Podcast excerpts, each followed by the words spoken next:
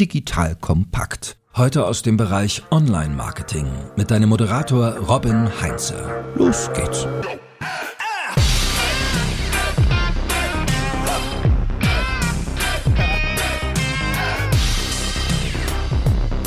Hallo und herzlich willkommen zu einer neuen Folge von The Art of Marketing von Digital Kompakt. Mein Name ist Robin Heinze. Ich bin Mitgründer und Geschäftsführer der Online-Marketing-Agentur Morefire. Und wenn du wissen möchtest, wie du deine Webseite oder deinen Online-Shop erfolgreicher machst, mehr Leads, mehr Kunden gewinnst, dann bleib dran.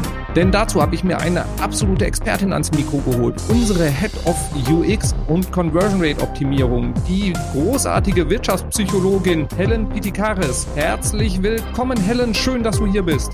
Stell dich doch einmal unseren lieben Zuhörerinnen und Zuhörern vor. Ja, hi Robin. Genau, also mein Name hast du ja schon gesagt. Ich bin Helen Pitikaris. Ich bin studierte Wirtschaftspsychologin und Kommunikationsdesignerin, seit 2014 im Online-Marketing unterwegs und ja, ursprünglich mal als SEA, aber mittlerweile bin ich eben verantwortlich für den Bereich Conversion Rate Optimierung und UX bei Morefire. Und ja, mein Hauptanliegen ist eigentlich, dass Unternehmen aufhören, ihr Geld zu verbrennen, indem sie ihren Traffic auf schlechte Seiten jagen, die eben nicht konvertieren.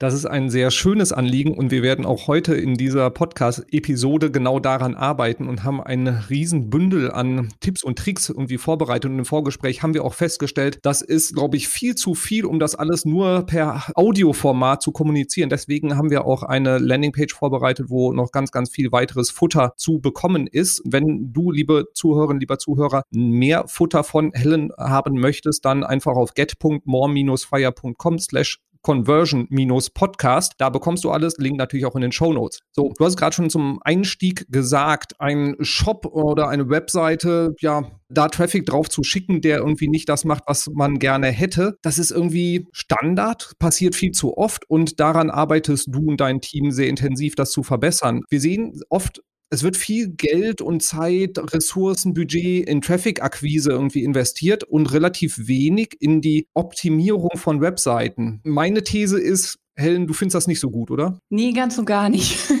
Genau, also das Ding ist halt, ne, wie du jetzt auch schon gesagt hast, ist eben, dass dir Traffic nichts bringt, wenn der nicht konvertiert. Ne? In der Regel möchten wir ja Umsatz generieren mit unserem Online-Shop zum Beispiel und nicht in erster Linie tolle Google-Rankings oder eine krasse Sichtbarkeit von Anzeigen erreichen, weil mit Sichtbarkeit kannst du eben keine Rechnungen bezahlen. Und ja, so logisch wie das eigentlich ist, fehlt das Verständnis dafür in der Realität, so im operativen Tagesgeschäft, total oft bei Werbetreibenden. Und ja, das treibt mich äh, seit Jahren eigentlich um, warum das so ist. Ich weiß es leider nicht, aber ich glaube, dass ein Grund vielleicht ist, dass Traffic einfach weniger abstrakt ist als die Conversion Rate. Also im Prinzip ist es ja so, ne, wenn ich Traffic haben möchte, schalte ich Anzeigen und dann habe ich mehr Traffic. Jetzt vorausgesetzt, die Anzeige ist natürlich gut und wird auch geklickt. Ja, auch wenn die Conversion Rate im Endeffekt genauso messbar ist, spielen da halt viel, viel mehr Faktoren mit rein. So Conversion Rate Optimierung ist ja auch sehr eng verbunden mit einer optimalen User Experience. Und ich habe das Gefühl, dass das häufig eher so ein bisschen als Kür statt als Pflicht angesehen wird von Unternehmen. Also eine tolle Website in Anführungsstrichen gilt immer so ein bisschen als nice to have auch manchmal echt als Prestige-Ding. Und äh, ja, das ist aber faktisch falsch, weil nämlich hier ja unsere User zu Kunden werden. Also hier findet die eigentliche Akquisition statt, hier wird das Geld verdient. Und ja, ich glaube, manchmal hat das auch so ein bisschen mit Angst zu tun.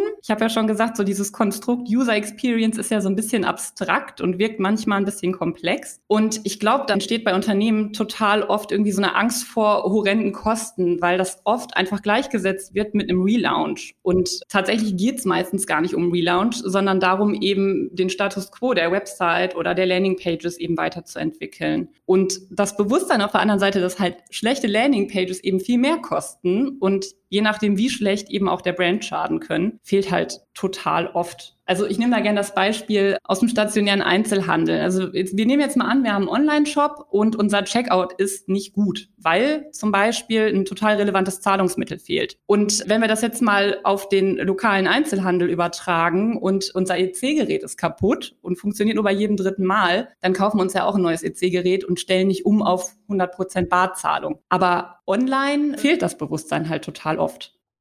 So, damit unseren Online-Shop-Betreibern oder Website-Betreibern das in der Praxis nicht passiert, Was ist so dein Baukasten, dein Werkzeugkoffer? Wie gehen wir das Ganze in der Praxis an, damit wir bei unseren Kunden, bei unseren Zuhörern dafür sorgen, dass sie bessere Webseiten haben und halt nicht genau in diese Falle tappen? Mach mal Vorschläge. Genau. Ja, wie der Zufall es so will, habe ich euch zehn Tipps mitgebracht dafür und würde auch direkt mal mit dem ersten anfangen. Und der ist auch so mit das Wichtigste beim Thema Conversion Rate Optimierung. Und mein erster Tipp lautet das richtige Mindset. Also, das richtige Mindset besteht meiner Meinung nach bei diesem Thema in dem Bewusstsein, dass es halt Perfektion nicht gibt und einer offenen Fehlerkultur. Also wir sollten unsere Websites und unsere Online-Shops, unsere Landing-Pages eben als lebendes Objekt betrachten, was sich halt verändert und auch verändern muss. Und zwar, weil Usergewohnheiten sich ändern und das halt ständig. Beispielsweise haben wir in den letzten fünf bis zehn Jahren total krasses Wachstum der mobilen Nutzung gehabt. Ja, also vor, sagen wir mal, sieben Jahren war es nicht ansatzweise so wichtig, dass unsere Seite responsive ist und wie die mobil aussieht wie heute. Gleiches gilt auch für Technologien, die neu dazukommen, für Devices. Wir haben jetzt zum Beispiel im Schnitt viel größere Smartphone-Screens.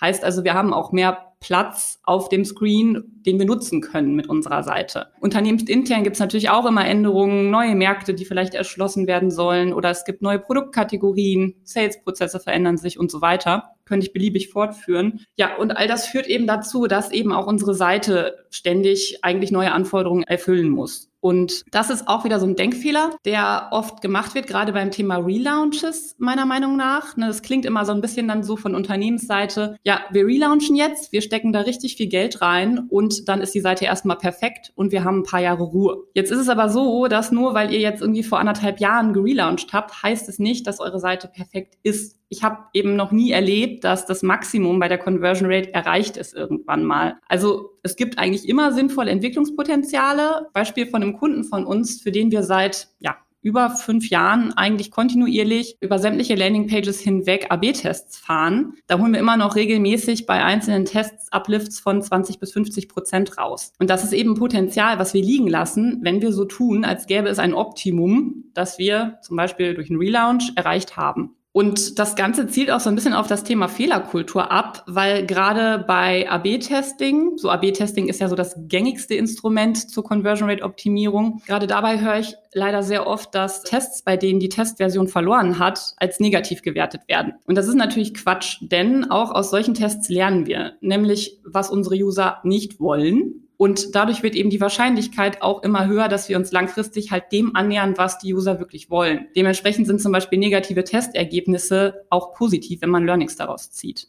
Ja, genau. Da kommen wir zu einem Punkt, das hatte, glaube ich, der Henrik Lennertz auch im Podcast gesagt. Er mag eigentlich gar nicht das Wort Fehlerkultur. Sorry, dass ich das jetzt hier so sage, aber er tauscht es immer gerne gegen Lernkultur, weil er sagt immer, du kannst ruhig einen Test daneben setzen. Also es regt ihn auf, wenn irgendwie ein Test schief geht. Aber das Schlimmste, was passieren kann, ist, dass du nichts draus lernst. Das heißt, auch alles, was du daneben setzt an Test, du hast irgendwie eine grandiose Idee und scheiterst mit der, dann lern wenigstens etwas daraus. Und diese Basis dann einfach erstmal auch zu etablieren, wie du sagst, also das ist ein riesen Mindset-Thema und die größte Herausforderung in vielen Organisationen. Ja, total. Gerade auch, weil natürlich so eine Website, die Leute erstellt haben im Unternehmen selber, immer so ein bisschen, ja, da greift so das Commitment-Prinzip. Ne? Die Leute haben sich dafür mal entschieden und der Mensch möchte dann ungern davon abrücken und offen dafür sein, dass es vielleicht doch nicht genau richtig war und dass man vielleicht nochmal nachbessern sollte. Und der zweite wichtige Punkt jetzt in deinem ersten Tipp war auch aus meiner Sicht wirklich das Ganze als Projekt zu betrachten, als fortlaufenden Prozess, nicht irgendwie alle fünf Jahre zu relaunchen, sondern jeden Monat im Prinzip an der Webseite weiterentwickeln entwickeln, so wie du es auch gesagt hast bei dem Kundenprojekt. Die Case Study packen wir auch einfach mal in die Links mit rein, in die, auf die Landingpage zum Download, wo man das auch wirklich sehr, sehr gut sehen kann. Das ist einfach ein iterativer Prozess und da auch jede Webseite und so viel Herzblut, wie du auch reingesteckt hast, es geht immer noch ein kleines bisschen besser. So, dann haben wir jetzt äh, uns darauf verständigt, wir haben eine Lernkultur bei uns etabliert, wir haben richtig Bock auf das Thema Conversion Rate Optimierung, weil was wir auch immer in Gesprächen feststellen ist, an mangelndem Interesse zu dem Thema, da haben wir jetzt nicht das große Problem, sondern eher, dass die Ressourcen bereitgestellt werden, das Ganze auch tatsächlich in die Tat umzusetzen. Also es gibt dann genug Mitarbeitende in dem Bereich Traffic-Akquise, aber so die Ressourcen dann im Bereich Conversion Rate Optimierung, das irgendwie im Unternehmen durchzusetzen, ist oft die größte Herausforderung. Was sagst du, woran liegt das und wie können wir das ganze Problem lösen? Ist wieder so ein Bewusstseinsthema, denke ich, weil gerade auf den Ebenen, wo Budget dafür quasi freigegeben werden muss, eben so eine einfache Kausalität wie ich schalte Anzeigen und habe mehr Traffic natürlich beliebter ist. Und dem kann man aber ganz gut entgegenwirken, indem mein zweiter Tipp quasi, indem man einfach mal die nackten Zahlen vorrechnet. Also um Budget für Conversion Rate Optimierung zu bekommen und Vorgesetzte eben ins Boot zu holen, würde ich mich echt einfach mal hinsetzen und vorrechnen, was da aktuell an Budget verbrannt wird, beziehungsweise wie viel direkter Umsatz da liegen gelassen wird. Ich habe auch mal ein Rechenbeispiel mitgebracht. Ich hoffe, das funktioniert auf der Tonspur einigermaßen. Wir stellen uns vor, wir hätten einen Online-Shop und würden einen durchschnittlichen Warenkorbwert von 35 Euro haben. Bei 900 Conversion im Monat, die wir dann jetzt einfach mal angenommenerweise machen, haben wir eine Conversion Rate von 4%. So, also 900 mal 35 Euro durchschnittlicher Warenkorbwert, das ergibt im Monat einen Umsatz von 31.500 Euro. Und wenn es uns jetzt gelingt, diese Conversion Rate von 4% auf beispielsweise 4,6 Prozent anzuheben, also nur um 0,6 Prozent Punkte. Dann habe ich plötzlich einen monatlichen Umsatz von über 36.000 Euro. Aufs Jahr gerechnet sind das dann fast 57.000 Euro mehr, die ich, also 15 Prozent mehr Jahresumsatz, einfach nur, weil ich meine Conversion Rate um 0,6 Prozentpunkte angehoben habe. Und wenn ich quasi meinen Vorgesetzten zeigen kann, okay, das ist, also und ne, das ist ein Uplift von 15 Prozent in der Conversion Rate ist durchaus machbar durch Testing, laufendes Testing. Und das kann ich meinen Budgetfreigebenden quasi vorlegen und sagen, okay, selbst wenn wir jetzt ein Invest machen müssen, beispielsweise in ein Testing-Tool oder in eine Agentur, die uns dabei unterstützt, dann lohnt sich das immer noch total. Gerade unter dem Aspekt, dass es natürlich nicht ein einmaliger Uplift ist, sondern den Uplift habe ich ja nicht nur dieses Jahr, den habe ich auch noch nächstes und übernächstes und der wird potenziell immer größer, einfach aufgrund der Tatsache, dass ich die Website immer weiterentwickle oder eben meinen Online-Shop in dem Fall. Ich habe die eine Komponente, dass ich einfach einen Uplift dadurch erzielen kann oder ich kann halt eben auch, wenn ich sage, ich habe ein sehr stark eingeschränktes Budget, kann es halt eben auch sein, dass ich dann einfach mein Budget viel, viel effizienter einsetzen kann, auch ressourcensparender arbeite. Und ein ganz anderer, noch fast wichtigerer Punkt, wenn ich nicht kontinuierlich in meine Conversion Rate optimiere, dann habe ich das Problem, dass mein Wettbewerb es vielleicht macht und die werden immer besser und die können dadurch größere Budgets in die Traffic-Akquise kippen, weil sie einfach ja einen höheren Deckungsbeitrag je Klick rausholen. Und das führt dann schon zu einer Verschiebung von Marktanteilen auf Dauer. Also insofern nicht in Conversion Rate Optimierung zu investieren, ist betriebswirtschaftlich, sagen wir mal, riskant. So könnte man es ja auch sagen. Auf jeden Fall. So, das heißt, wir haben jetzt dann die rechnenden Menschen überzeugt, haben gesagt, guck mal, Conversion Rate Optimierung, die Investition in die Weiterentwicklung unserer Website, Landingpage, Shop, das ist jetzt nicht unbedingt nur Geld ausgeben, sondern das ist wirklich eine sehr, sehr kluge Investition. Die haben wir überzeugt. Und jetzt müssen wir das Ganze natürlich irgendwie anpacken. Wir haben jetzt schon festgestellt, einfach einen Relaunch machen ist nicht unbedingt ein Geniestreich. Wie gehe ich das Thema dann operativ an? Fange ich einfach an mit was Kleinem und fange an, die Buttonfarbe zu testen oder sowas? Oder hast du einen besseren Ansatzpunkt? Punkt? Ich glaube, der erste Schritt, den man machen sollte, wäre auch mein Tipp 3, ist erstmal der Punkt Empathie. Das ist so ein bisschen das Lieblingsbuzzword von UX-Lern, ich weiß, aber zu Recht, wie ich finde. Empathie ist ja eigentlich letztlich Teil der DNA von User Experience. Wir machen ja nichts anderes, als den Nutzer in den Fokus zu stellen. Daher wäre mein Tipp, sich im allerersten Schritt einfach mal hinzusetzen, sich in seine Nutzer hineinzudenken und aus dem Blickwinkel des Nutzers den kompletten Prozess einmal durchzugehen. Super wichtig dabei natürlich, natürlich, ne, wo kommen die User her? Also äh, einmal die Quellen beachten, denn wenn beispielsweise Nutzer vorher auf eine Anzeige geklickt hat, hat er natürlich eine Erwartungshaltung, die geweckt wurde. Das müssen wir einbeziehen. Denkt euch rein und fragt euch einfach selbst mal, so was ist mein Problem? Was will ich jetzt gelöst haben? Und dann, wenn ich eben auf der Seite lande, fühle ich mich abgeholt weiß ich zu jedem Zeitpunkt, was ich zu tun habe und vor allem auch, was mir das bringt. In der Regel bekommt man dabei schon einen ganz guten Eindruck davon, ob die eigene Journey auf der eigenen Seite konsistent ist. Und wenn ihr dann dabei einfach irgendwo ein schlechtes Bauchgefühl zum Beispiel habt, dann ist das halt genau der Punkt, wo man als erstes mal genauer hingucken sollte. Das mit der Empathie ist ja so eine Sache. Ne? Empathiefähigkeit ist unterschiedlich ausgeprägt bei unterschiedlichen Menschen. Gerade wenn man halt jeden Tag mit der eigenen Website arbeitet, ist es natürlich ein bisschen schwierig, sich so in einen objektiven User hineinzudenken. Aber dann wäre mein Tipp ganz einfach, mit den Nutzenden zu sprechen. Also klar, idealerweise in einem User Lab mit Personen aus der Zielgruppe, aber es muss auch nicht immer direkt die große Studie sein. Es geht geht auch einfach mal Leute außerhalb des Unternehmens zu fragen, denen die Seite zu zeigen, einen kleinen Arbeitsauftrag mitzugeben und einfach mal zu sagen, ja, was würdest du jetzt machen und wie findest du das? Und in der Regel hat man da, gerade wenn man am Anfang steht, schon die ersten fünf Entwicklungspotenziale, die, die man angehen kann. Das klingt ja so einfach. Und wenn wir dann in der Realität einfach mal in Online-Shops reingehen, wenn wir auf äh, Webseiten gehen, dann sage ich mal, sieht man da sehr, sehr schnell sehr viel Entwicklungspotenzial. Ich nehme unsere eigene Webseite auch nicht davon aus. Wir, wir, wir haben wenigstens die Ausrede, dass wir immer sagen können, so der Schuster trägt immer die schlechtesten Schuhe, was ich eine sehr, sehr doofe Ausrede finde, aber manchmal muss ich doch dazu greifen. Nein, aber auf jeder Seite findet man ja Schwachstellen. Also warum ist es so schwer, das in die Praxis umzusetzen? Woran hapert's? Ja, das ist, wie ich gerade schon so ein bisschen angedeutet habe, glaube ich, einfach die klassische Betriebsblindheit. Ne? Auch ich nehme uns da nicht aus, und ist das ja auch schon passiert. Und ja, so klassische Fails sind zum Beispiel immer Kategoriebezeichnungen aus der Innensicht oder Texte aus der Innensicht. Wir hatten zum Beispiel mal einen Fall, da gab es eine Kategorie, die hieß 360 Grad und das war dann die Service-Rubrik. Das ist ja ganz nett, Problem ist, das kann keine Suchmaschine crawlen bzw. deuten vielmehr und User, die jetzt nichts mit dem Unternehmen zu tun hatten, bisher eben auch nicht. Und das kommt halt daher, da, wenn man natürlich jeden Tag mit der eigenen Website interagiert, dass man dann total unbewusst natürlich das eigene Wissen so ein bisschen auf seine User projiziert die das aber de facto gar nicht wissen können. Und dann glaube ich eben auch, dass die Tatsache, dass Websites häufig so ein bisschen, ja, Kompromisse sind in Unternehmen, wo eben viele Beteiligte dran waren, wo auch gerade beim Thema Webdesign hat ja oft plötzlich jeder eine Meinung und die totale Ahnung, zumindest subjektiv. Da wird dann tatsächlich oft versucht, erstmal die unternehmensintern die Stakeholder zufriedenzustellen, was eigentlich der falsche Ansatz ist, weil wir möchten ja unsere User zufriedenstellen. Und dann, wie ich ja gerade schon gesagt habe, greift so ein bisschen dieses Commitment-Prinzip also das menschliche Bedürfnis, an etwas festzuhalten, für das man sich halt einmal entschieden hat. Plus noch ein Prinzip, und zwar das IKEA-Prinzip, das eben besagt, dass wenn ich etwas selbst aufgebaut habe, in Anführungsstrichen, dann erscheint es mir besser, wertvoller, hochwertiger, als man es jetzt objektiv bewerten würde, wenn es jemand anders gebaut hätte. Und das sind so die Sachen, die ich öfter mal in Unternehmen beobachte und da nehme ich eben auch uns überhaupt nicht aus, weil es ist eben passiert, sobald Leute sehr, sehr lange aus der Innensicht auf ihre eigene Seite gucken. Okay, nachvollziehbar. Ich habe mich auch gerade das ein oder andere Mal ertappt gefühlt.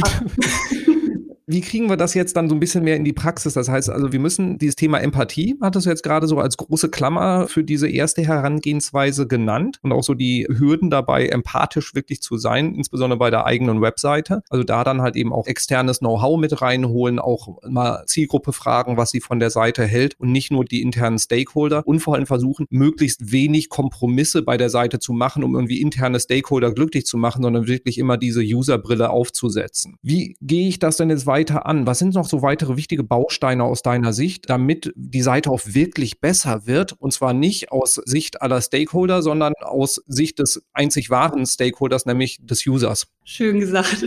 Man sollte sich erstmal eine ganze Zeit in der Analysephase aufhalten quasi. Ne? Bevor ich jetzt anfange, Tests zu fahren, muss ich ja erstmal wissen, was ich sinnvoll testen kann. Und da haben wir eben mit der Empathie schon mal so ein bisschen den ersten Schritt gemacht. Und der nächste Tipp wäre das Thema Konsistenz. Das ist einmal inhaltlich total wichtig. Ne? Wenn wir nochmal an den Empathieschritt zurückdenken, also fühle ich mich als User auch durchgehend gleich abgeholt. Oder widersprechen sich zum Beispiel Aussagen auf der Seite. Was auch ein Problem ist, ist, wenn plötzlich zum Beispiel die Sprache total wechselt oder wenn das Wording nicht konsistent ist. Das sind alles Sachen, die führen zu Verwirrung und Verunsicherung. Und das Ganze gilt jetzt nicht nur inhaltlich, also das muss ich mir inhaltlich auf jeden Fall anschauen. Aber Konsistenz ist auch ein super Mittel für Nicht-Designer, um Layouts grob zu prüfen. Weil Webdesign ist halt in erster Linie eben genau kein Geschmacks, sondern ein Funktionsthema. Zumindest wenn wir jetzt von funktionalen Websites wie Unternehmensseiten, Online-Shops und Landingpages sprechen. Und da geht es halt vor allem um die Konsistenz von Elementen im Design. Also zum Beispiel sieht ein Button, der zu meinem Formular führt, sieht der immer gleich aus. Wenn jetzt ein User auf jeder Seite wieder neu danach suchen muss, dann ist das schlecht und wird sich sehr wahrscheinlich sehr negativ auf die Conversion Rate auswirken. Und noch ein anderes Beispiel vielleicht zur Verdeutlichung. Menüpunkte, die sollten immer gleich formatiert sein, zumindest wenn sie auf gleicher hierarchischer Ebene stehen, weil dann wissen meine Nutzenden eben, dass sie hier gleichermaßen auf entsprechende Unterkategorien kommen. Die Ausnahme ist natürlich immer da, ne? klar, wenn man bewusst was hervorheben möchte, darf man das brechen. Aber ansonsten ist das wahnsinnig wichtig. Und auch in Bezug auf die Hierarchie, ganz platt zum Beispiel von Texten. Also eine Headline sollte größer sein als eine Subline. Eine Subline sollte größer oder dicker sein als ein Fließtext. Und das eben auf allen Unterseiten gleichermaßen, damit unsere Nutzer sich eben orientieren können und nicht drüber nachdenken müssen, was sie jetzt tun sollen. Und da fällt auch ganz klar das Thema äh, gleichmäßige Abstände rein. Also vor allem Abstände vor und nach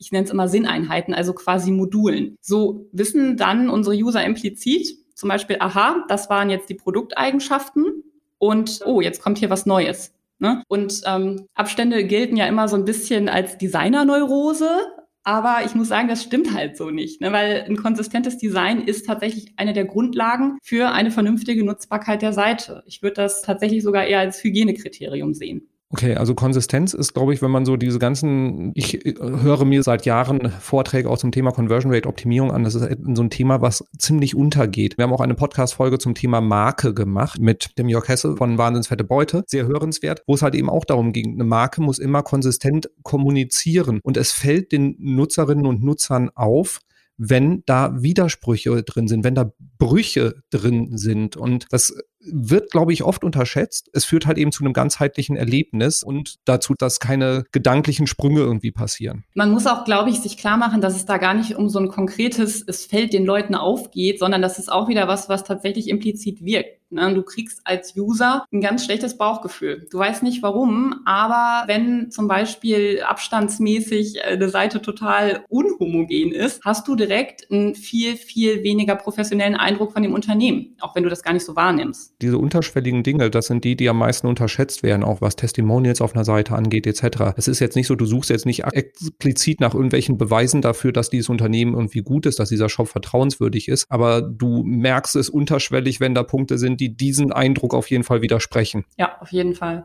So, jetzt haben wir eine schöne konsistente Seite, die alle, wie aus einem Guss ist. Die Nutzer kommen da drauf und alles ist irgendwie schön, schön einheitlich aufgebaut. Ich habe jetzt bei Google nach etwas gesucht, komme auf die Seite und ja, wie kann ich den ersten Eindruck denn ruinieren und wie kann ich ihn optimal gestalten? Weil das ist ja so aus meiner Erfahrung, die ersten paar Sekunden die sind schon ziemlich entscheidend, oder? Ja, auf jeden Fall. Sind wir bei Tipp 5. Ich nenne es immer gerne der erste Screen oder wir nennen es auch intern First Screen. Das ist ein Fantasiewort, aber das bezeichnet quasi den ersten Viewport, den ich habe, wenn ich auf einer Seite lande. Also alles, was ich auf den ersten Blick sehe. Und du hast ja gerade schon gesagt, ein paar Sekunden. Und es ist tatsächlich erwiesen, dass in den ersten drei bis fünf Sekunden Nutzende entscheiden, ob sie auf einer Seite wohl vermuten, das zu finden, was sie suchen, ob sie sich abgeholt fühlen und ob sie auch conversion bereit sind tatsächlich schon oder ob sie eben wieder abspringen. Also bouncen. Und das ist genau der Punkt, den wir dann angehen müssen. Es ist wahnsinnig wichtig, weil wenn unsere Nutzenden hier direkt bouncen, dann brauchen wir uns den Rest der Seite auch gar nicht mehr ansehen, geschweige denn optimieren. So. Und das, was man sich dabei klar machen muss, ist, dass in diesen ersten drei Sekunden eben Nutzer genau das wahrnehmen müssen, was sie brauchen, um zu verstehen, dass wir ihnen weiterhelfen können mit ihrem Anliegen. Also sie müssen alle Informationen da haben, die sie brauchen dafür und wir müssen sie auch schon so ein bisschen überzeugen. Und da ist super wichtig, sich klarzumachen, dass nur weil Elemente vorhanden sind, zum Beispiel eine, eine, Headline, die im ersten Screen halt vorhanden ist, die vielleicht beschreibt, worum es geht und vielleicht den User abholt, heißt es nicht, dass diese Headline auch wahrgenommen wird. Das ist ein Unterschied, denn das hängt total vom Layout ab. Wenn wir uns jetzt eine Seite vorstellen, wo die Headline in einer ganz, ganz dünnen, feinen Typo auf einem Bild mit super viel Klatter, mit super viel Zeugs drauf ist, dann werde ich die sehr wahrscheinlich in diesen ersten drei Sekunden nicht wahrnehmen können. Und das ist super, super wichtig, das zu unterscheiden. Und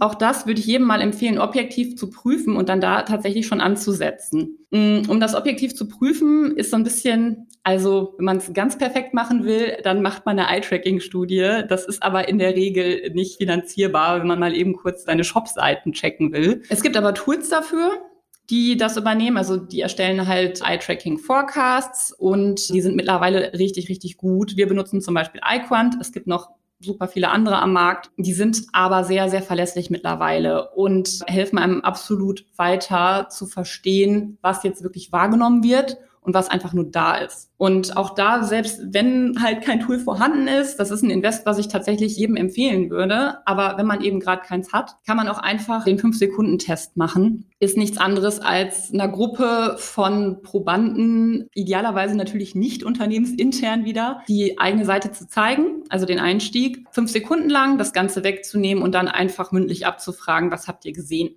Ist natürlich nicht so valide wie ein Tool, was das Ganze errechnet, aber ist auf jeden Fall auch schon mal super hilfreich für die ersten Hinweise. Okay, ja, ich meine, das passt ja extrem gut auch zu dem ganzen Thema Konsistenz, halt eben auch zu gucken, dass ich auch einen konsistenten Eindruck habe, sagen wir mal von der Suchergebnisseite bei Google, ich klicke auf die Anzeige oder auf das organische Ergebnis und komme dann auf eine Seite und der Eindruck von dem, was ich da bisher erlebt habe, muss halt konsistent sein. Und ja auch gerade dann das Thema Eye-Tracking-Vorhersage mit dem Tool genannt. Also da packen wir einfach mit auf die Landingpage, also wenn du auf get.more-fire.com slash conversion-podcast gehst, da erfährst du dann auch, wir können das gerne einfach mal für eine Landingpage von dir machen, machen, wenn du mal sehen willst, was Nutzerinnen und Nutzer bei dir in den ersten drei Sekunden wahrnehmen, dann hau mal deine URL damit rein und dann verraten wir dir, was die sehen. Also das heißt, du bekommst dann mal so eine Analyse. Also genau, wenn ich den ersten Screen daneben gesetzt habe, dann wird der Rest eh nicht wahrgenommen, weil die Nutzer einfach wieder zurückbouncen. So, wenn ich aber sehe auf meinem ersten Screen, okay, da ist Luft nach oben, irgendwie, die nehmen nicht genau das wahr, was ich gerne hätte, was wahrscheinlich in den meisten Fällen auch da einfach, sagen wir mal, Luft nach oben zu entdecken ist. Wie gehe ich dann weiter vor? Also was was ist so das, was ich als nächstes anpacke? Was schlägst du vor? Also erstmal natürlich den Teil zu optimieren. Vielleicht nochmal dazu. In erster Linie wollen wir äh, verhindern, dass die Leute abspringen. Was aber auch super wichtig ist, ist sich klar zu machen, dass dieser erste Eindruck quasi der Frame für den Rest meiner kompletten Unternehmensseite oder meines kompletten Shops ist. Also alles, was Nutzer danach auf der Seite sehen und womit sie interagieren, deuten sie unbewusst in Hinblick auf diesen ersten Eindruck. Also wäre auf jeden Fall mein Anliegen, wenn man es analysiert hat und es passt gar nicht, sollte man es überarbeiten. Wenn wir das jetzt gemacht haben und wir haben es geschafft, dass unsere Nutzer auf der Seite bleiben, dann folgt eigentlich so ein bisschen der nächste Tipp, also der nächste wesentliche Anpack und das wäre, guck dir die Abbrüche an. Also besonders viel Potenzial für schnelle Erfolge bietet eigentlich immer die Beseitigung von Abbruchgründen. Und das ist relativ einfach analysiert. Also einfach mal in Analytics reingucken und schauen, auf welchen Seiten man die meisten Ausstiege hat. Wenn das jetzt eine Success Page ist, ist natürlich okay, aber bei allem anderen ist das halt ein Punkt, wo man hingucken muss. Dann auch gerne mal schauen, ob die aufgerufenen Seiten, die Reihenfolge, ob die logisch ist, ob man irgendwie nachvollziehen kann, was die User da wollten in dem Moment. Und alles, was einem da komisch vorkommt, vorkommt. Das sollte man auf jeden Fall näher angucken. Was auch super hilfreich ist dabei, ist das Tool Hotjar. Also hier können wir ja dann das Klick- und Scrollverhalten unserer Besucher tracken und können so beispielsweise überdurchschnittlich häufige Klicks auf das Logo ausmachen.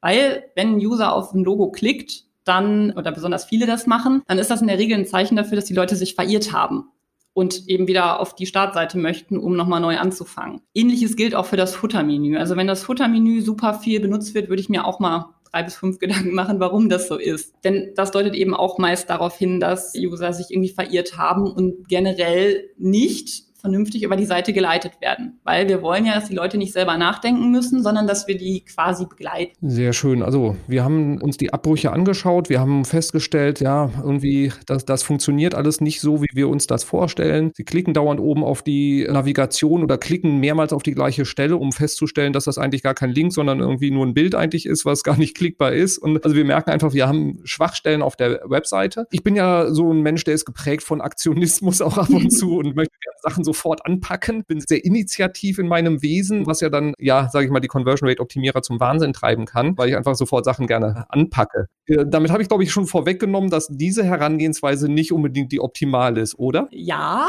also genau, nächster Tipp wäre, einen Testplan aufzustellen und zwar mit konkreten Hypothesen. Weil Aktionismus endet meistens darin, dass man so kleine Schnellschüsse macht, die aber dann irgendwie so ein bisschen das, das langfristige Lernen, also die Lernkultur, wie wir es jetzt nennen wollen, äh, so ein bisschen hindert. Also wir brauchen einen Testplan, um eben die ganzen Baustellen und Potenziale, die wir jetzt vorher schon ermittelt haben, zu strukturieren und die dann sukzessiv zum Beispiel durch AB-Testing eben durchzuarbeiten. Dabei ist es wahnsinnig wichtig, dass man konkrete Hypothesen aufstellt. Denn Hypothesen kann man eben validieren oder falsifizieren. Behauptungen wie der blaue Button ist hübscher als der gelbe nicht. So, also mir geht es dabei gar nicht darum, irgendwie Buttontests schlecht zu machen, sondern es geht tatsächlich darum, dass man sich da schon an gewissen Formaten orientieren sollte, damit so ein Test auch Sinn macht. Und Format für eine Hypothese wäre, also was ich da ganz gerne immer nutze, ist erstens, was ist unser Problem? Also, welches Problem soll wie gelöst werden? Und was ist der erwartete Output? Heißt, wie will ich das messen? Woran mache ich denn fest, ob das jetzt funktioniert hat oder nicht? War das jetzt erfolgreich oder nicht? Ich habe dafür auch mal ein Beispiel mitgebracht. Also wir stellen uns vor, wir haben einen Konfigurator auf unserer Seite und wir möchten, dass User den eben nutzen, um ein Angebot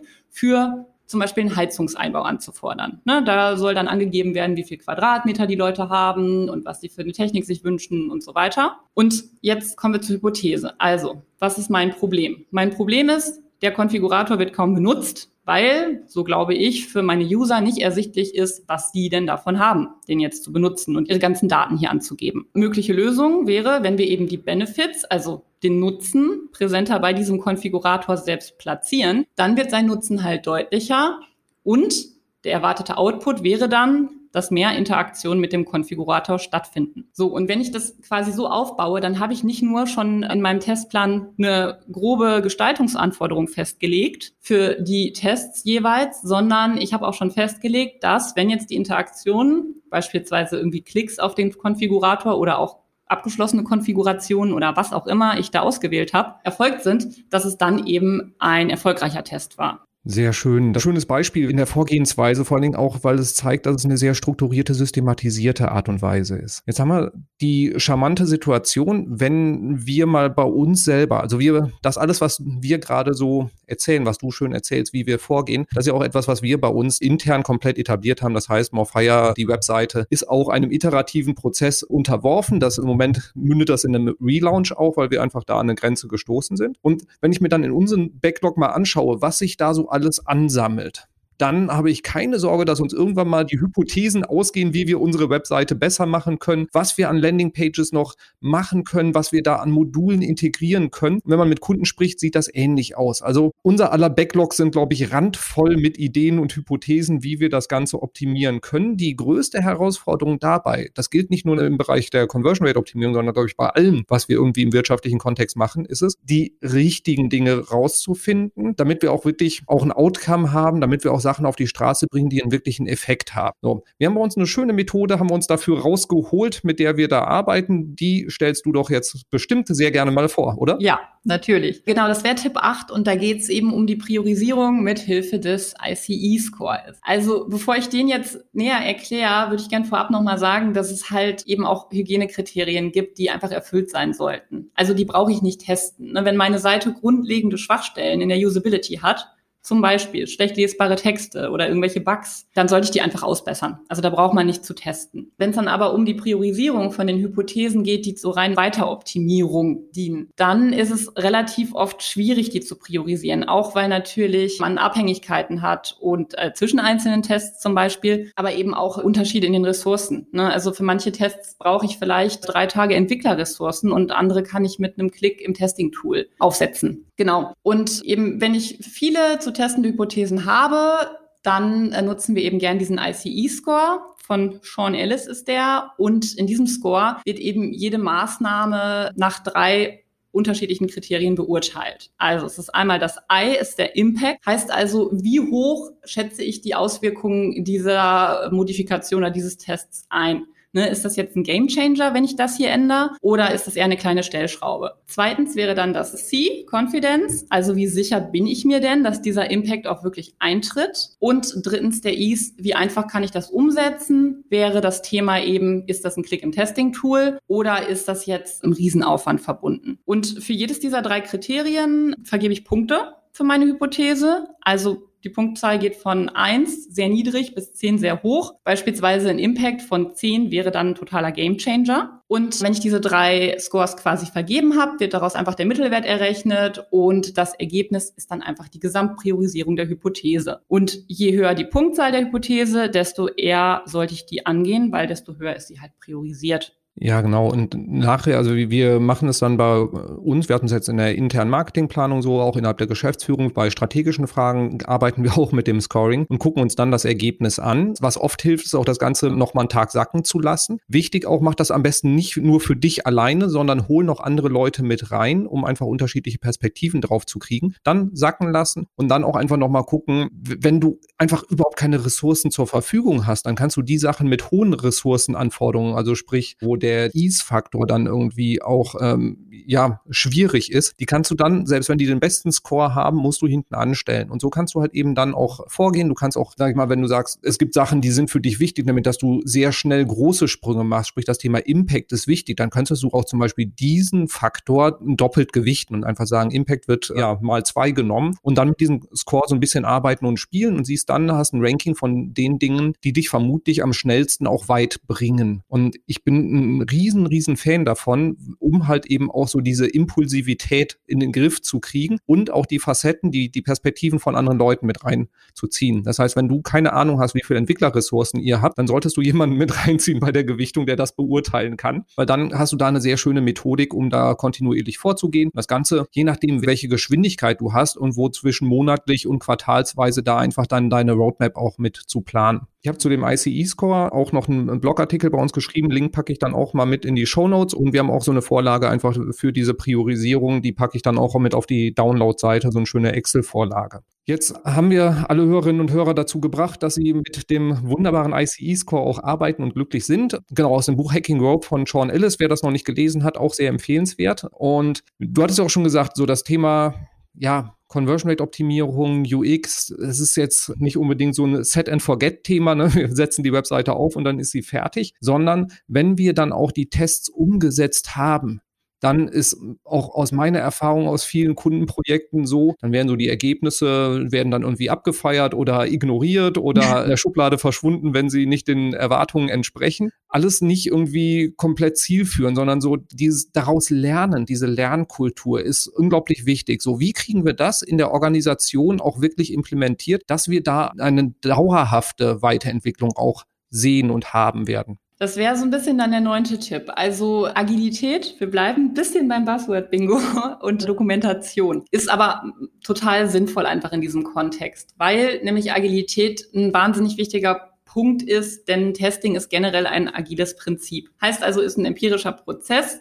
der macht es notwendig, dass ich regelmäßig eben meine Tests begutachte, auswerte, die Learnings dokumentiere, meine Ziele neu definiere, Priorisierung neu mache und so weiter. Und da ist mein großer Tipp, dass man sich bitte feste Zeitabstände setzt, in denen ihr dann eben eure Tests auswertet und euren Testplan updatet und eben auch die Learnings festhaltet. Hat einmal damit zu tun, dass natürlich jetzt definierte Zeiträume uns so ein bisschen helfen, das zu strukturieren, aber eben auch um dem Signifikanzproblem vorzubeugen. Heißt also, ich lasse meinen Test einen sinnvollen Zeitraum lang laufen. Ich lasse den jetzt aber nicht so lange laufen, bis ich ein äh, signifikant positives Ergebnis habe. Da hilft es uns halt total, dass man eben fest definierte Zeiträume nutzt. Und dann eben auch der Punkt mit den Learnings. Also, man sollte die Learnings festhalten und idealerweise nicht nur als Conversion Rate im Testplan notieren, sondern macht euch auf jeden Fall Screenshots. Einmal geht es darum, dass man natürlich den Output auch so viel besser verdeutlichen kann. Wir denken nochmal an das Budgetbeschaffungsthema vom Anfang.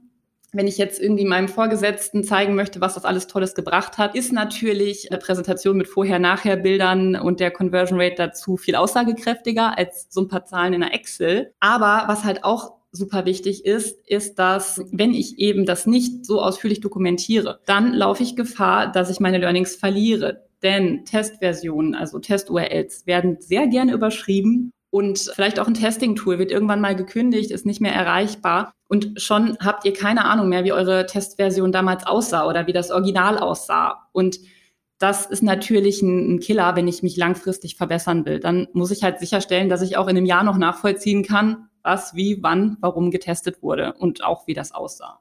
Ja, jetzt hast du irgendwie auch vorhin gesagt, so Agilität, so als totales Buzzword. Dokumentation ist so, glaube ich, das Unwort unter allen irgendwie Marketing-Fetischisten, sondern Dokumentation klingt langweilig und ist auch ehrlich gesagt nicht unbedingt meine Kernkompetenz.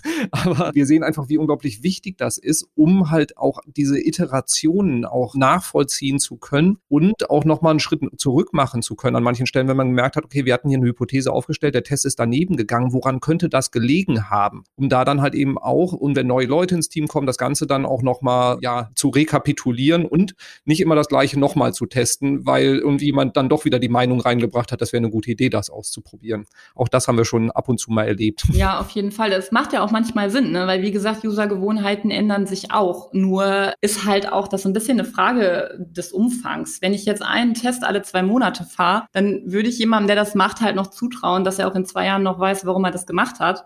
Aber wenn ich jetzt einen großen Job habe, wo ich vielleicht Paralleltests fahre, wo ich vielleicht auch Multivariat teste und so, da habe ich natürlich verloren, wenn ich das nicht vernünftig dokumentiere. Und das kann sich kein Mensch merken. Da kommen wir mal zu einem Punkt, den wir da auch dran knüpfen können. Wenn wir jetzt sagen, wir machen einen Testplan, wir machen kontinuierliche Optimierung, das heißt, wir setzen das halt eben nicht nur als einmaliges Projekt auf, sondern wir äh, packen jeden Monat das ganze Thema an. Wie definiere ich denn, welches Volumen an Tests überhaupt sinnvoll ist, wie viel kann ich überhaupt stemmen, wie viel muss ich mindestens machen, damit sich das Ganze lohnt und auch wirklich da so ein Fortschritt zu sehen ist. Was ist so da, wie würdest du an das Thema rangehen? Gehört ja auch irgendwie zum Bereich Agilität und Dokumentation dann.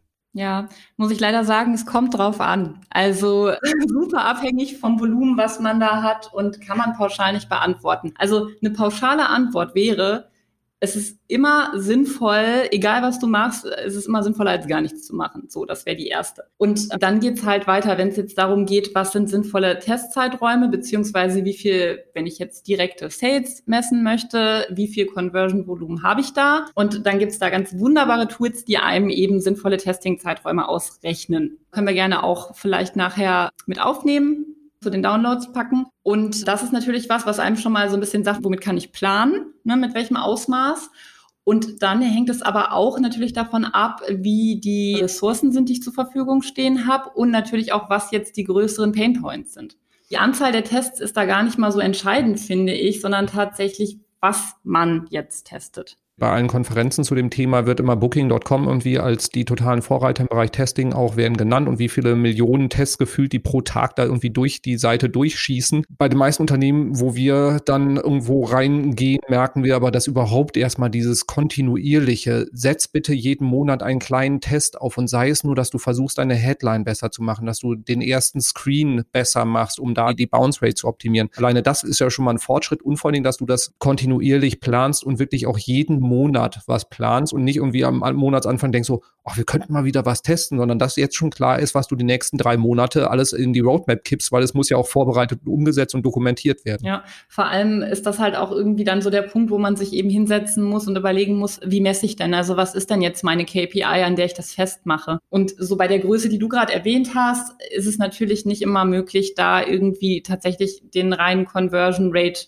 Uplift zu messen, sondern da muss man vielleicht auch einfach mal hingehen und Soft Conversions definieren. Wir hatten jetzt gerade zum Beispiel dieses Beispiel Interaktion mit dem Konfigurator. Sowas halt. Ne? Also Dinge natürlich jetzt nicht wahllos einfach die Scrolltiefe messen und sagen, ja, das war jetzt ein Erfolg, aber sich auch da bei der Planung der Tests mal hinsetzen und überlegen, was sind denn jetzt wirklich sinnvolle Soft Conversions, die tatsächlich darauf hindeuten, dass wir diese Menschen tiefer in den Funnel kriegen, letztlich. Ja, und es muss tatsächlich dann auch das Thema Testing muss da nicht unbedingt, da ist gerade mit Scroll tiefer angesprochen, muss nicht unbedingt immer im Bereich der Conversion Rate Optimierung auch liegen. Das heißt, wir setzen das zum Beispiel auch bei vielen Kundenprojekten, wo wir viel Content Marketing machen, mit auf, dass wir da dann halt auch über den Google Tag Manager nachvollziehen, wie ist die Scrolltiefe von Blogartikeln? Finden wir Korrelationen, wo Leute an einer bestimmten Stelle bei unterschiedlichen Blogartikeln immer wieder aussteigen und was unterscheidet Blogartikel, die eine sehr hohe Scroll-Tiefe haben, sprich, wo die Nutzerinnen und Nutzer sehr weit runtergehen. Und wie können wir dann unseren Content optimieren, um Ausstiege zu verhindern, um eine höhere Interaktion auch sicherzustellen? Also auch solche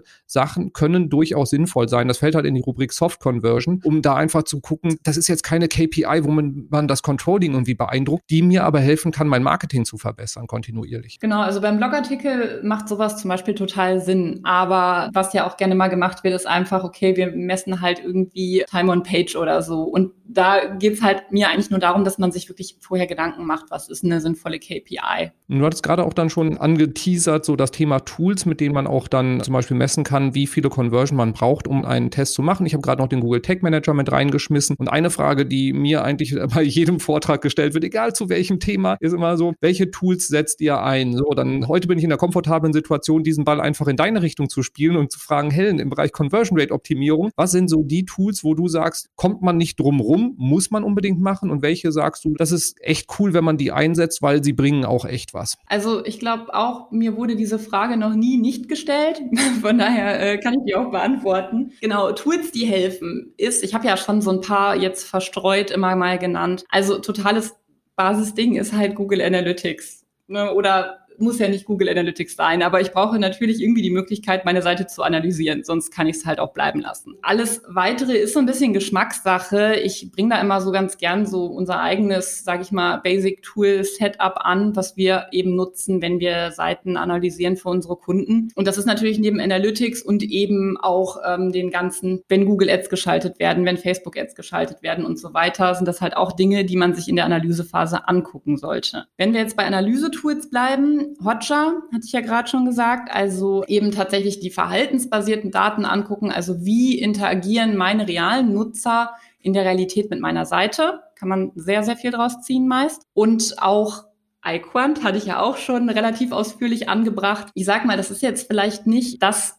eine Ding, also Eye-Tracking, Forecast-Tools ist jetzt nichts, was man unbedingt haben muss, aber meiner Erfahrung nach hilft das unfassbar weiter und würde ich auf jeden Fall jedem empfehlen, das zumindest vielleicht mal für einen kurzen Zeitraum einfach sich anzuschaffen und alles durchzuanalysieren. Was noch? Also das sind so die wichtigsten Analysetools, finde ich. Dann, wenn es so ums Testing selber geht, um, um die Organisation und das Projektmanagement dahinter, ist halt einmal Google Optimize ein super Testing-Tool. Einfach, also es gibt natürlich auch andere Testing-Tools, die natürlich auch ganz toll sind, aber in der Regel eben auch kostenpflichtig. Und man kann, wenn man gerade am Anfang steht, mit Google Optimize in der kostenlosen Version echt viel machen, ganz gut arbeiten und vor allem lässt sich das halt relativ easy über den Tag Manager implementieren. Würde ich also so zum Beginn erstmal jedem ans Herz legen. Und ja, was wir dann eben eigentlich immer machen, ist, dass wir einen Testplan ganz stupide in Google Sheets haben, einfach weil man dadurch eben den Plan teilen kann mit allen Beteiligten und äh, jeder immer auf dem neuesten Stand ist und sämtliche Änderungen quasi nachverfolgen kann. Und dann was wir so für Projektmanagement-Zwecke halt benutzen, ist eben Asana, wo wir dann auch gern mal so ein Board teilen mit unseren Kunden. Das ist aber auch so ein bisschen Geschmackssache, ne? mit welchem Tool ich da am liebsten arbeite. Und was halt so ein, ja, Tool würde ich es nicht nennen, aber was so Hilfestellungen auf jeden Fall sind, ist es, sich vorher Kriterien zu definieren. Heißt also, wir arbeiten da zum Beispiel immer sehr viel mit Checklisten oder wenn wir eben jetzt Audits für unsere Kunden machen, Status Quo-Aufnahmen, Expert-Reviews von der Seite, dann ist das super wichtig, dass ich mich da jetzt jetzt nicht hinsetze und sage, oh, ich gehe da jetzt mal empathisch dran und dann ist aber auch Schluss, weil dann ist es ja hochgradig abhängig davon, wie gut diese Analyse wird, wie ich mich halt gerade fühle. Und deswegen bin ich immer ein totaler Fan davon, dass man sich quasi Frameworks sucht, die für einen funktionieren oder sich die eben auch selber bastelt, also Kriterienkataloge und so weiter, die man dann tatsächlich auch durchgehen kann und da eine relativ gute, ganzheitliche Aufnahme immer hat. Das wäre so mein Tipp. Baut euch Checklisten. ja, ich glaube, liebe Zuhörerinnen, lieber Zuhörer, wenn du jetzt bis hierhin gehört hast, ist dir aufgefallen, dass wir das Ganze sehr systematisch auch angehen und nicht irgendwie so, hier sind die zehn Super-Hacks und tausch doch mal das, tausch mal das und probier mal das und deine Conversion Rate wird durch die Decke gehen. Nee, es ist halt sehr, sehr strukturierter Prozess mit, ja, auch, auch mit, mit ganz vielen Kriterien, ganz vielen Variablen auch da drin und dementsprechend ist jetzt nichts, wo man irgendwie immer permanent irgendwelche Abkürzungen gehen kann. Genau. Wichtig, auch aus meiner Erfahrung, aus meiner Sicht ist so dieses Thema Arbeitsorganisation, also Google Sheets oder wenn eine Online-Excel-Version, wo man mit mehreren Leuten dran arbeiten kann, wo du wirklich Pläne drin machst, wo du Links zu den einzelnen URLs auch einfach hinterlegst, ist der schnellste, einfachste Weg, um da auch vorwärts zu kommen. Asana, Trello oder welches Kollaborations-Projektmanagement-Tool du auch nehmen willst. Hauptsache, da ist irgendwie was, wo auch die komplette Dokumentation drin läuft. Und dann so Alternativen zu Google Optimize, sowas wie den Visual Website Optimizer, vwo.com oder so, da Optimize, da gibt's ganz, ganz viele auch echt coole mächtige Tools. Wenn du am Start stehst, Google Optimize reicht für viele Sachen da schon vollkommen aus. Und nicht unbedingt als Tool zu nennen, aber so dieses schaff eine technische Basis, eine technische Infrastruktur, wo du schnell testen kannst und du nicht irgendwie immer drei Monate warten musst, bis mal in der IT endlich ein Ticket bearbeitet wird. Sprich, setz von mir aus auch Landingpage-Baukästen ein, mach ein Verzeichnis auf deiner URL, wo du Landingpages reinkippen kannst oder so, dass du da einfach in der Lage bist, schnell agil auch zu arbeiten, um das Ganze auch wirklich auf die Straße zu bringen. Da merken wir auch ganz oft, dass es daran hapert. Und wenn das alles steht und du dann auch so dieses ganze systematisch und strukturiert, was Helen gerade so wunderbar auch alles erzählt hat und ja beschrieben hat, wenn du das alles implementiert hast, dann kannst du auch diese zehn Super-Hacks zum Thema Conversion Rate Optimierung dann auch alle gerne umsetzen. Mal kurze Zusammenfassung. Das war jetzt eine ganze Menge an Input. Also wie du aus unserer Erfahrung die größten Erfolge dann auch nachhaltig vor allem im Bereich Conversion Rate Optimierung bekommst, ist als erstes erstmal überhaupt in der gesamten Organisation wirklich so das Mindset dafür zu etablieren. Also auch ein Gespür dafür zu entwickeln, dass da einfach ein Riesenhebel ist. Also auch da die wirtschaftliche Komponente, dass es fatal sein kann, wenn du nicht da rein investierst und dass es einfach ein fortlaufendes Projekt sein muss, damit deine Webseite, dein Shop immer besser wird. Die Basis dafür, dass du das auch erreichen kannst, ist das Thema Empathie. Sprich, du musst dich in die Perspektive der Nutzerinnen und Nutzer deiner Zielgruppe versetzen und nicht irgendwie aus der eigenen Meinung heraus das Ganze machen, sondern so gucken, dass die Leute, die auf die Seite kommen, verstehen, was du von ihnen willst, was sie tun sollen und sie dann sukzessive dahin bringen, dass sie das tun, was du von ihnen willst. Dafür musst du auch erstmal ein tiefes Verständnis entwickeln, was sie benötigen.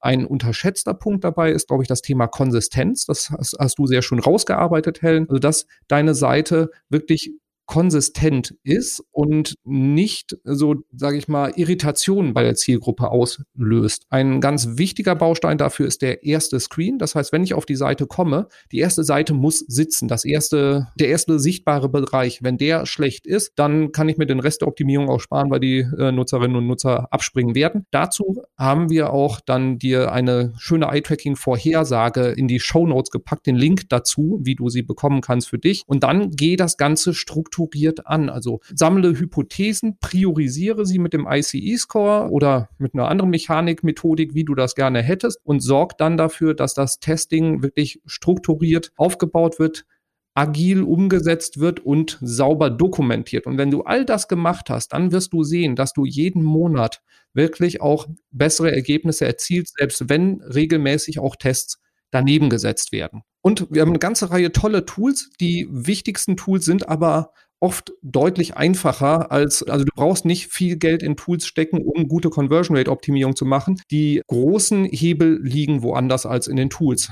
Habe ich alles berücksichtigt, liebe Helen? Ich glaube schon. Klang gut. Wunderbar. Wenn du zufrieden bist, dann bin ich es auch. Also dir, liebe Zuhörerinnen, lieber Zuhörer, vielen Dank für die Aufmerksamkeit. Hier nochmal der ganz wichtige Hinweis. Wenn du weiterführendes Material haben willst, auch die von Helen angesprochene, so dieses Thema Checkliste zum Beispiel, wie du deine Landingpage kontinuierlich optimieren willst. Wenn du so eine Eye-Tracking-Vorhersage von deiner Landingpage, von deinem Shop haben willst, dann geh auf die URL get www.more-fire.com slash conversion-podcast. Da haben wir ein ganz schönes Bundle für dich zusammengestellt mit ganz vielen weiterführenden Informationen, weil es einfach ein umfassender Prozess ist, der nicht einfach mal eben so mit den zehn Top-Tipps irgendwie abgehandelt werden kann. Also da bekommst du Case Studies, Checkliste und ganz vieles mehr. Alles, was wir da so mit drin haben. Wenn dir dieser Input gefallen hat, dann freuen wir uns unglaublich über eine 5-Sterne- Bewertung auf deiner bevorzugten Podcast-Plattform. Und es werden auch noch weitere Podcast-Folgen zu solchen schönen Themen kommen. Deswegen meine ganz objektive Empfehlung, abonniere diesen Podcast, denn das lohnt sich, dann verpasst du nichts. Und dementsprechend sage ich jetzt noch final, liebe Helen, vielen, vielen Dank für all den Input. Das war mir eine große Freude. Es war schön, dass du dabei warst. Ja, danke schön. Hat Spaß gemacht. Das freut mich dann zu hören. Und dir, liebe Zuhörerinnen, lieber Zuhörer, viel Spaß bei all der Umsetzung. Bring all das auf die Straße, mach deine Webseite jeden Monat besser. Und das würde mich freuen, wenn du dann auch